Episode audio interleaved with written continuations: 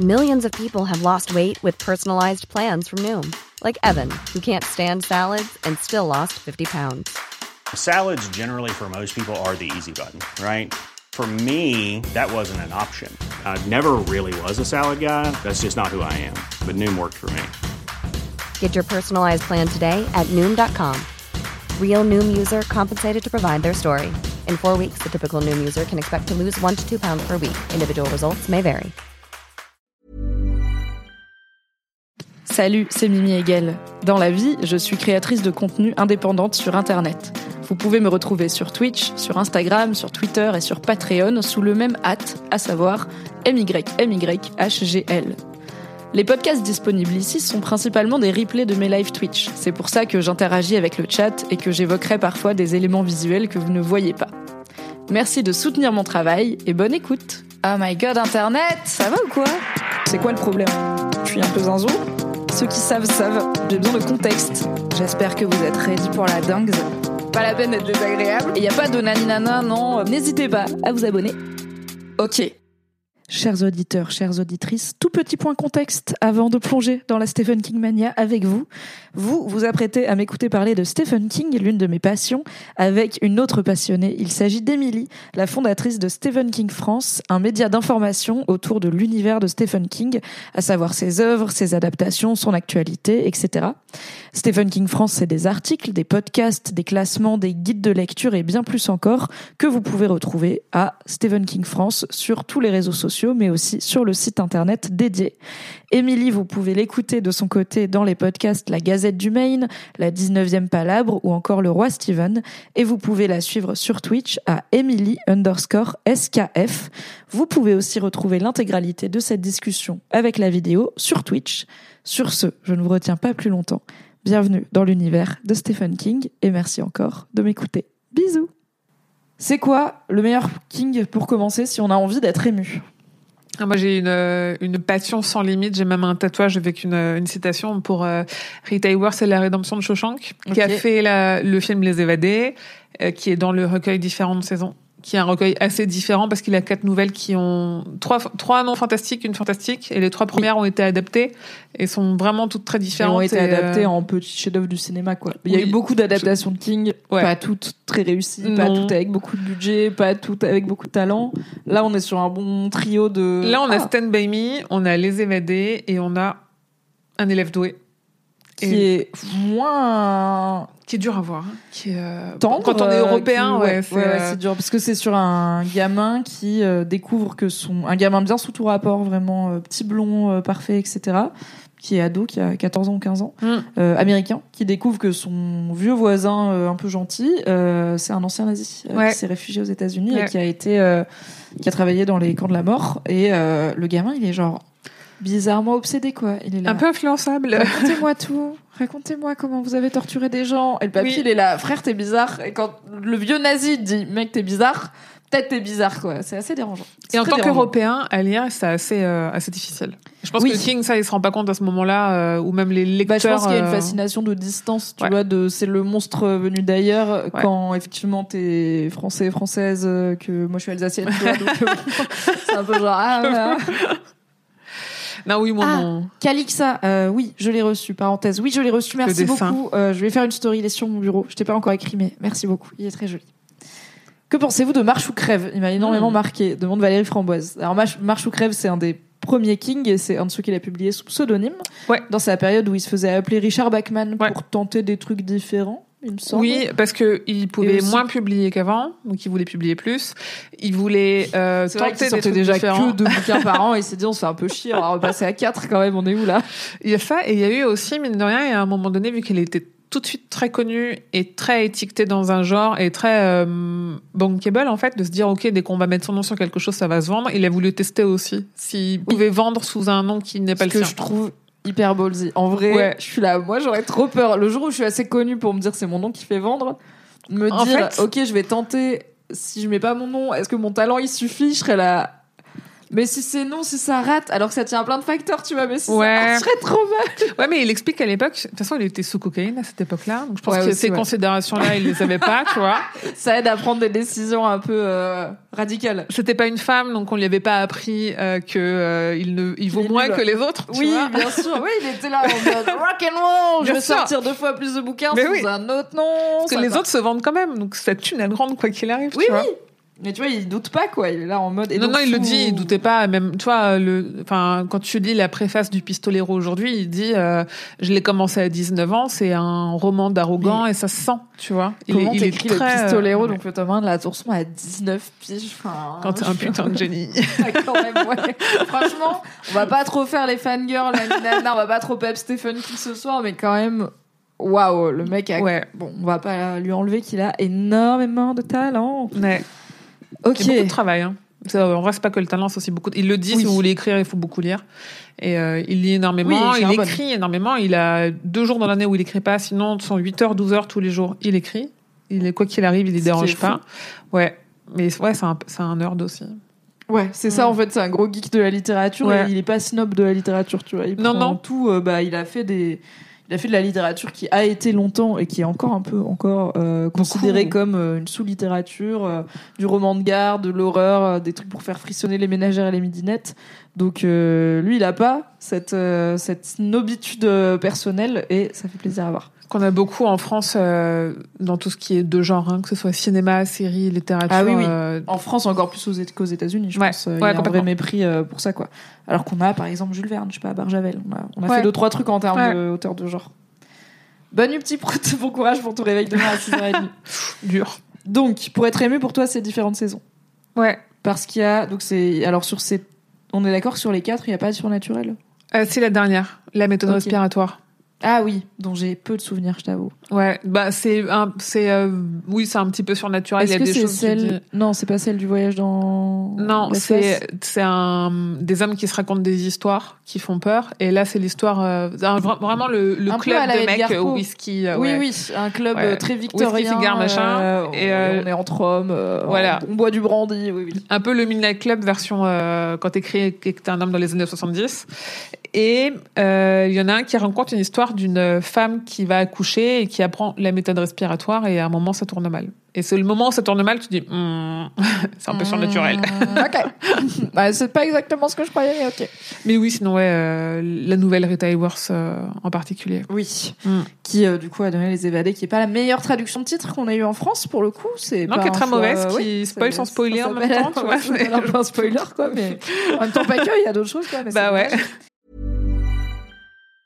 Quality sleep is essential. That's why the Sleep Number Smart Bed is designed for your ever evolving sleep needs. Need a bed that's firmer or softer on either side? Helps you sleep at a comfortable temperature? Sleep Number Smart Beds let you individualize your comfort so you sleep better together. JD Power ranks Sleep Number number 1 in customer satisfaction with mattresses purchased in-store. And now, save 50% on the Sleep Number limited edition Smart Bed for a limited time. For JD Power 2023 award information, visit jdpower.com/awards. Only at a Sleep Number store or sleepnumber.com. Euh, mais oui, je suis d'accord. J'avais mis différentes saisons aussi euh, Oui. immédiatement parce que euh, bah, je trouve que c'est, enfin, en fait, quand t'as Stand by Me et euh, Rita Hayworth dedans et que tu, tu, enfin, tu peux pas dire que c'est pas un recueil de nouvelles émouvant puisque ça a donné des histoires qui sont parmi les plus émouvantes euh, collectivement euh, de la culture occidentale. Et euh, mais de façon très différente. Stand by Me, c'est une vraie coming of age story, c'est des préados euh, qui euh, c'est aussi tout un rapport à la mortalité, à l'amitié, à la Très nostalgie de l'enfance, ouais. à la pureté, c'est ouais, on sent une vraie nostalgie de King pour euh, son enfance à lui Mm. du coup, euh, dans un monde à la fois qui lui paraissait plus simple et au moment justement où tout devient compliqué, où tu te rends compte que tu es en train de vivre des trucs que tu vivras plus jamais parce que cette pureté de l'enfance, elle est en train de t'échapper. Euh, et tout ça sur fond de quand même de petits voyages parce que c'est des enfants qui apprennent que il y a un mec qui a un corps, il y a un cadavre, il Ouais. y a un mec qui a été tué et c'est des gamins des années 50 et ils sont là en mode Vas-y, on va voir le cadavre. Genre, vas-y, on part, on va se balader, on suit les rails, on va voir le cadavre, quoi. Ouais. Parce que je sais pas, on va voir le cadavre. On peut voir un cadavre, on va voir un cadavre. Et euh, du coup, ils y vont. Et c'est leur discussion, c'est leur quotidien, c'est tout leur petit univers aussi, ce moment où ton univers il est tout petit quoi. Oui. C'est vraiment euh, le voisin pas sympa ou si t'envoies ton ballon il va t'aboyer dessus. euh, le, enfin ils connaissent tout. Et en Ton même seul temps, enjeu dans la vie, c'est d'être dans la même classe que tes copains l'année prochaine, quoi. Oui, Vraiment, et en même temps, tu sens qu'il y a un monde beaucoup plus grand qui Mm. t'attend et t'es là, Mm. j'ai- ça m'excite, mais je freine un peu des cas de fer aussi. Enfin, c'est Ouais. beaucoup de choses dans une histoire très simple finalement. Et je trouve que Stephen King écrit bien les mecs. Il écrit une grande variété de mecs et euh, il, bon, un peu comme pour les femmes, il évite souvent les travers principaux de Mm. un mec qui écrit des femmes. Je trouve que quand il écrit des mecs, à part quand c'est mon héros est un auteur et la femme la plus bonne de la ville a très envie de lui toucher les hommes, ce qui est genre Steven, on te voit quand même. ok, peut-être qu'on va descendre la cocaïne cette fois-ci. Euh, mais bon, ça s'améliore aussi euh, beaucoup avec le temps. Je trouve qu'en fait, il écrit une, une grande vari- variété de mecs et il écrit bien des mecs un peu sensibles Ouais. et il écrit bien l'amitié masculine aussi. Et il y a beaucoup de tendresse dans Stand By Me. Rita Hayworth, Shawshank Redemption, c'est aussi une histoire d'homme qui s'aime. Euh, C'est si, une très euh, belle bromance. Ouais, on n'est ouais. pas sur une représentation de l'homosexualité. Non, pas du tout. Mais, euh, mais c'est des vrais Pure amours bromance, quand même, ouais. quoi, c'est des vraies histoires d'amour. Et euh, un élève doué, autre ambiance, clairement, mais aussi une histoire d'homme à homme, finalement. C'est Oui. très masculin. Oui. Et de fascination plus morbide, pour le coup, pour une- un autre type d'homme. Et de où s'arrête l'homme et où commence le monstre aussi. Est-ce que tout le monde peut devenir un monstre? Qu'est-ce qui fait qu'on est un monstre? C'est surtout ça. Ouais. euh, Qu'est-ce qui fait qu'on peut être encouragé ou empêché dans ses travers Mm. aussi? Parce qu'il y a une histoire de peut-être ce gamin, euh, il y a moyen de le stopper dans sa fascination chelou pour le fascisme et la torture. Il y a ce truc chez les méchants de King où en fait, quand je dis qu'ils travaillent beaucoup les personnages, c'est ça, c'est que les méchants, tu les comprends et tu comprends leurs intentions. C'est-à-dire qu'ils sont pas méchants gratuitement. C'est un peu les Thanos. En fait, ils ont une raison pour faire ce qu'ils font et t'y adhères ou pas, mais c'est tellement travaillé que tu comprends et que c'est extrêmement perturbant. Le fléau, c'est ça. Le fléau, c'est quand même après une pandémie qui tue 99% de la population. Le euh, fléau, assez compliqué à lire depuis 2020. hein. Franchement, ouais, non. si le Covid c'est dur pour vous, le fléau ça va pas être ultra simple. Aujourd'hui, ça va. Tu le disais en 2020 ou 2021. Tu, il y avait un- vraiment un côté euh, beaucoup trop, euh, Too close to home. ouais. Alors qu'il a Ah, écrit il y a les villes 30 ans, hein, avec tout fermé et tout. Et là, oula, bof. avec les complotistes et machin, tout- tous ces trucs-là. Euh, où basiquement, c'est les survivants. Ils choisissent entre euh, Mère Abigail, le camp du bien, et euh, Randall Flagg, l'homme en noir, le camp du mal à Las Vegas. Et en fait, euh, les deux camps sont présentés avec le même recul. Et t'as ce côté où tu comprends ceux qui switchent, ceux qui trahissent, ceux qui vont plutôt euh, chez les bons ou chez les mauvais. Et c'est ce vrai Oui, truc il y a un chez vrai King. côté euh, de t'as le choix en fait. Ouais. Genre même quand, en fait, ce que va faire, je pense que chez Kings, le camp du mal, ce qu'il va faire, c'est qu'il va te chuchoter, t'as pas le choix, t'es comme ça, c'est qui tu es, t'es mauvais, embrasse-le, il vient dans notre camp. C'est rarement Alors que le camp du bien, il va dire, l'important c'est pas ce que t'es, c'est que tu peux le choisir, tu vois, c'est un peu euh, Harry Potter qui choisit de pas aller à Serpentard, tu vois, c'est en fait t'as Ouais. le choix et le fait d'essayer, ça veut dire que il y a toujours une façon Mm. de s'en sortir. Personne n'est, à part quelques créatures, personne n'est mauvais euh, de base, je pense, chez King. Il y a beaucoup de traumas aussi. Il y a beaucoup de gens qui deviennent mauvais parce Ouais. qu'ils sont traumatisés et que c'est aussi des échecs du système qui sont un peu mis en avant. Ah, donc il y a Donc, beaucoup ce. ouais, À quel moment tu switches et qu'est-ce qui te fait switcher? Et dans Oui. un élève doué, c'est ça en fait, ça, ça va beaucoup jouer sur euh, à quel moment le gamin ou pas il va switcher et qu'est-ce qu'il va faire qui va switcher et d'où Oui, vient et cette il y a aussi des questions de que font ses parents, tu vois, Ouais. genre euh, qui s'intéressent à lui. Ça, les parents que chez King, parce euh, que il est un gamin blanc euh, wasp euh, bien sous tout rapport, du coup, bah la société aussi lui laisse Ouais. passer beaucoup, beaucoup. Et alors, il y a un, il y a un bouquin plus polémique de King qu'il a écrit sous Richard Bachman qui s'appelle Rage.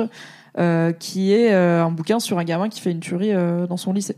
Ouais. Et bah, au moment où il y a eu notamment Columbine, il me semble, aux États-Unis, euh, il y avait euh, cette un peu cette peur panique de c'est la faute des auteurs comme Stephen King et des jeux vidéo bien sûr et du métal euh, si les gamins font des tueries. Mais en fait, c'est intéressant aussi ce truc de qu'est-ce qui fait que ado, enfin c'est quoi, c'est quoi le point de bascule? Mais il y a, il y a rarement la réponse est rarement parce que c'est des gens qui sont des connards et qui sont nés des connards. Tu vois. Ouais, c'est marrant sur Rage en fait, on, vu qu'on retrouvait le bouquin dans les casiers des gamins qui faisaient ces tueries là, un peu comme on avait beaucoup critiqué Marilyn Manson à l'époque euh, Oui. parce qu'on retrouvait ses albums. Euh, lui, il a dit OK, moi je veux pas que ça serve d'inspiration, donc je retire. Là, si vous voyez des Rages, envie de grenier, prenez-les parce que les trucs se vendent à, à 30 ou 40 euros euh, sur le Bon Coin, sur Vinted. euh. Euh, donc il il l'a retiré de l'édition, mais il y a très très longtemps. Et euh, récemment, enfin il y a 4 ou 5 ans dans une interview, il a dit que c'était quand même dommage que ce soit plus édité parce que c'est un point de vue sur qu'est-ce qui se passe dans la tête de ces gamins-là et comment on pourrait les aider en fait. Comment on pourrait essayer d'identifier euh, Oui. les leviers, les triggers, les choses qui font qu'ils switch. Et euh, c'est euh, en fait les King vu qu'il est beaucoup dans l'observation, tout ce qu'il va faire, même si c'est de la fiction, ça reste d'une certaine façon une étude du monde qui l'entoure et du monde Oui, il est très dans la, crit- la critique sociale et pas dans le sens critiqué négativement, mais dans Non, le non. regard acéré sur c'est quoi la société, c'est quoi le monde dans lequel on vit, Ouais. comment elle fonctionne, c'est quoi les dynamiques de pouvoir et ça. comment ces dynamiques de pouvoir font des individus plus ou moins abîmés et qui du coup abîment plus ou moins les autres. Et je pense que en fait, plus le temps passe et plus rage, plus c'est désespérant à quel point rage est actuel. Et du coup, bah oui, la solution c'est peut-être pas de le mettre sous le tapis et de le retirer de l'édition, même En si je comprends son truc de. Mm. En fait, si un jour il y a un gamin qui fait textbook ce que j'ai mis dans mon bouquin et qui dit c'est mon inspi, tu vois, je me le pardonnerai jamais ce que j'entends. Ouais. Mais je pense aussi que malheureusement, bah, au moment où il sort Rage, il n'y a pas grand chose qui parle des tueries adolescents dans les lycées. Maintenant, bon, bah, les gamins qui vont pas très bien, ils ont plein, plein, plein de ressources, plein d'exemples, plein sûr. de trucs qui glamourisent plus ou moins le truc pour que un bouquin parmi d'autres, finalement, est-ce que ça fasse une grosse diff, quoi. Ils ont pas besoin de ça. Ouais. Ouais. Bon, bah, j'avais noté, pour, pour revenir à avec quoi commencer King, si on a envie plutôt d'émotion, j'avais noté aussi, évidemment, différentes saisons Mm. et la ligne verte, qui est Mm. quand même euh, incontournable euh, à la, la fois dans les adaptations Ouais. ciné et euh, dans la bonne chialance sa mère, euh, qui fonctionne et qui est aussi, bah, un bouquin très masculin, puisque c'est aussi dans un milieu pénitentiaire non mixte et dans le couloir de la mort en plus. Et euh, un bouquin plein de tendresse euh, d'homme entre hommes et aussi de réflexion sur. euh, Attendez, il y a mon chat. Attends, le chat. Allez. Non. Non. Non. Miaou. Au revoir. Elle est fâchée. Et aussi sur le rôle qu'on joue au sein d'un système, puisque l'un des, enfin le héros travaille dans le couloir de la mort, du coup, euh, où il est gardien des prisonniers qui sont enfermés là, parfois pendant des décennies. Et euh, il y a, et c'est un bon gars, mais c'est aussi un gars qui fait ce métier-là. Et il y a aussi une réflexion de, bah, c'est quoi son rôle, Mm. comment il peut améliorer entre guillemets la vie des gens qui sont là, même si, euh, en fait, à la fois tu pourrais dire il y a pas grand-chose, tu vois, leur vie elle est déjà ruinée, et en même temps, bah non, il y a toujours l'humanité à trouver, il y a toujours le petit pas supplémentaire à faire qui fait que on va pas passer une journée horrible et qu'on continue à être humains les uns envers les autres, quoi. Donc je trouve la ligne verte, ça marche très bien. J'ai réfléchi un peu à est-ce qu'il y a des histoires d'amour romantiques qui m'ont touché chez King? Et pas trop. 22-63, je pense que c'est la seule vraie histoire d'amour euh, qu'il ait pu mettre. Ouais, ce qui est ouais, ça ça marche du Ah bah en vrai, euh, Eddie et Susanna dans la tour sombre, ça marche. Mais euh, c'est je recommanderais pas la tour sombre en premier lieu pour la romance, tu vois. Non. Mais euh, mais pour moi ça non, marche. ou Roland et Suzanne, ça marche aussi. Ouais, Dans le top non. 4, quoi. En vrai, non, ils ont ça. Désolé, là, c'est un peu insider la tourse, mais Roland et Suzanne, je suis désolée, c'est Roméo et Juliette, c'est. Eh Oui, mais ça C'est. Edouard et Bella, c'est des gens qui ont 15 ans, qui sont croisés, trois fois, qui ont les hormones en folie, qui sont touchés les parties génitales et qui sont là, c'est l'amour de ma vie. Et je suis là, non, mais c'est pas grave, c'est ok Et de le ça croire. fonctionne. Et malheureusement, quand l'histoire finit de façon tragique, ça cristallise ce truc où tu dis c'est sûr que c'était Mm. l'amour de ma vie. Mm. Mais en vrai, probablement pas. Alors que Eddie et Susanna, ils ont un peu plus de temps à traîner ensemble, tu vois, et à apprendre à se connaître, quoi. Ouais, mais ils ont pas beaucoup de choix. Mais donc, pas. t- Oui, c'est vrai. c'est-. Un peu par Bon, défaut, elle est là quoi, de tu choix, vois. mais c'est un peu. mais bon, non, on va Le vieux ou le gamin, tu vois, on va entre les deux. quand même. Il y en a un qui est plus intense que l'autre. On va prendre celui qui prend l'héroïne. C'est plus simple comme choix de vie, je pense. Merci d'avoir écouté cet épisode. Pour soutenir le podcast, pensez à lui mettre 5 étoiles et un gentil commentaire sur votre appli préférée. Si vous voulez encore plus de Mimi dans vos oreilles, vous pouvez retrouver mes débriefs de séries sur le flux Mimi Hegel débrief les séries, tout simplement. M'écouter avec la créatrice de contenu Marie Kigai chaque mardi dans le podcast BFF et me retrouver tous les dimanches en compagnie de Fabrice Florent dans notre podcast cinéma Le Film Club. Tous les liens sont dans la description. Merci à Valentin Nortier pour le générique et à Pop Music Production pour le montage. Et très belle journée